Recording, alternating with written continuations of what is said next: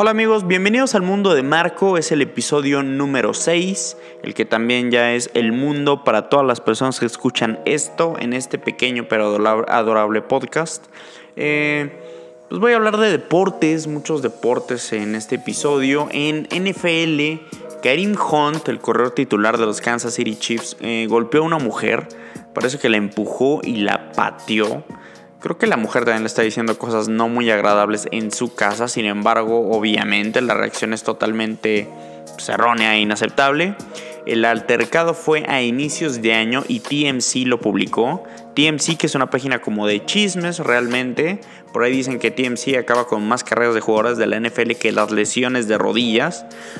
Eh, los Chiefs de Kansas City lo cortaron ese mismo día cuando salió la noticia. Y la verdad es que Honda es muy talentoso pero no sé si, por esto su, carrera termine y, terminaría de forma justificada.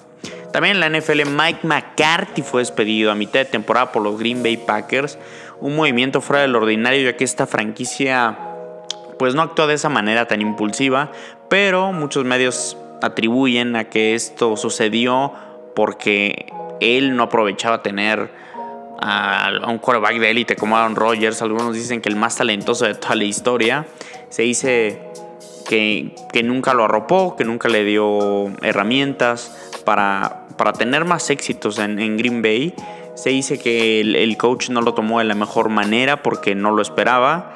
Eh, y a mí la verdad nunca me encantó, nunca me encantó y creo que Creo que deben esperar al final de temporada, pero a mí nunca me gustó McCarthy. En otra NFL, Kelvin Benjamin, receptor abierto de los Bills, fue cortado hoy después de que este fuera la esperanza para los Bills de tener un receptor número uno. Eh, se dice que Kelvin Benjamin es flojo y con poca iniciativa. Hace unos meses hubo un tweet de Bleacher Report, creo, donde se decía que él se negó a practicar rutas con su coreback novato eh, un receptor que cuando estaba en las Panteras de Carolina con Cam Newton tenía problemas y no se llevaban bien y al final las Panteras pues tenían razón puesto que ya está en libertad. Este Kelvin Benjamin que fue una selección de primera ronda, no hay que olvidarlo. En noticias de béisbol, Patrick Corbin, pitchers de los d eh, tal vez el mejor de esa organización, se fue a los Nationals de Washington por un contrato gigantesco de 6 años y 140 millones de dólares. Todo ese dinero es completamente garantizado en el béisbol. Si firmas un contrato se te va a pagar, no hay reestructuraciones, no hay nada.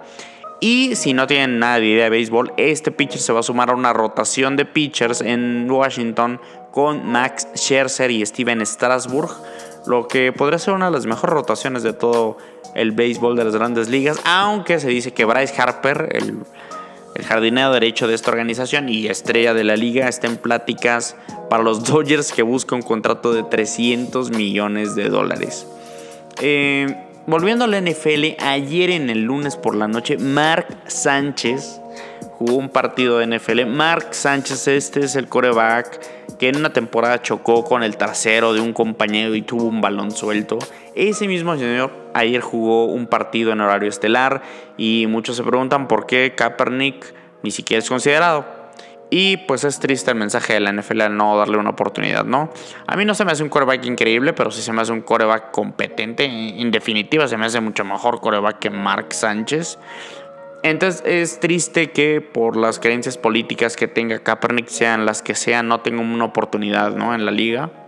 Eh, en noticias de básquetbol y básquetbol, eh, ¿qué se puede decir? Estudiantil, la Melo Ball, el hermano de Lonzo, que es el, base de los Lakers y el hijo de la Ball, está jugando en la preparatoria en Estados Unidos, donde parece que este güey es el más talentoso de toda la familia, porque está deslumbrando una preparatoria en Ohio eh, después de que su hermano Alonso acaba de ver un poco, él fue segunda selección global de draft y de su hermano Yelo, el, el, hermano de en medio, por así decirlo, ni siquiera generó interés sobre los equipos.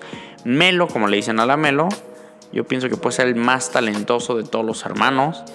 Y no sé qué vaya a hacer después de la prueba. No sé si vaya a ir a, a la universidad o vaya a ir directo a la NBA.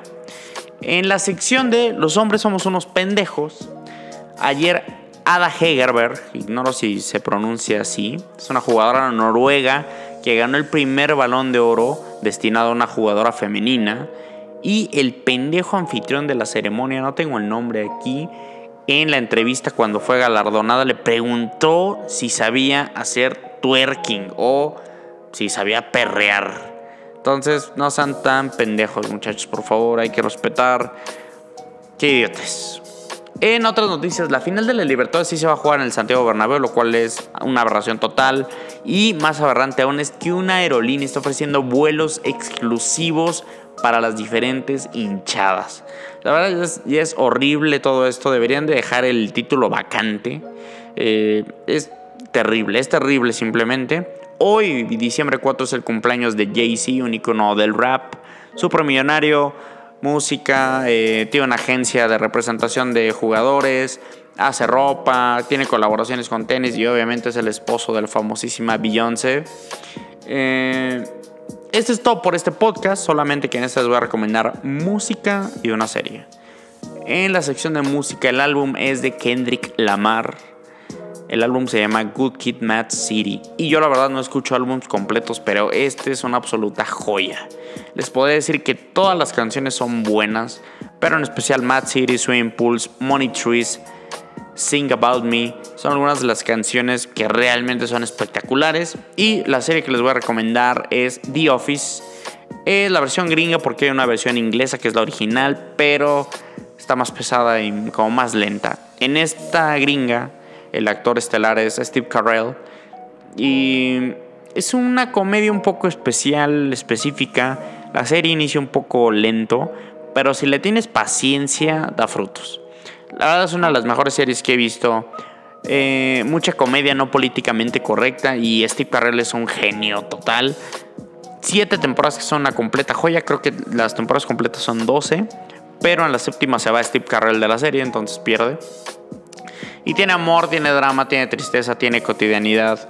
La verdad, se me hace una real joya. Todos los personajes son súper profundos. Eh, gran guion. Eh, no sé, es, es, es, muy, muy buena The. O sea, y aparte los capítulos duran 22 minutos. Entonces está muy digerible. Te digo, empieza lenta, pero si, si te metes como en el mood, la verdad que, que da frutos. Mañana es, la liguilla, también allá son semifinales. Mañana juega el Cruz Azul contra el Monterrey. Un partido difícil para Cruz Azul, la verdad. La verdad, la verdad Monterrey tiene buen equipo, ya lo, he dicho. Creo que, creo que tienen buen, buen plantel, buena delantera. Funes Mori se hace un 9 brutal. Eh, entonces creo que tiene todos los elementos para hacer un buen partido en Monterrey mañana a las 8.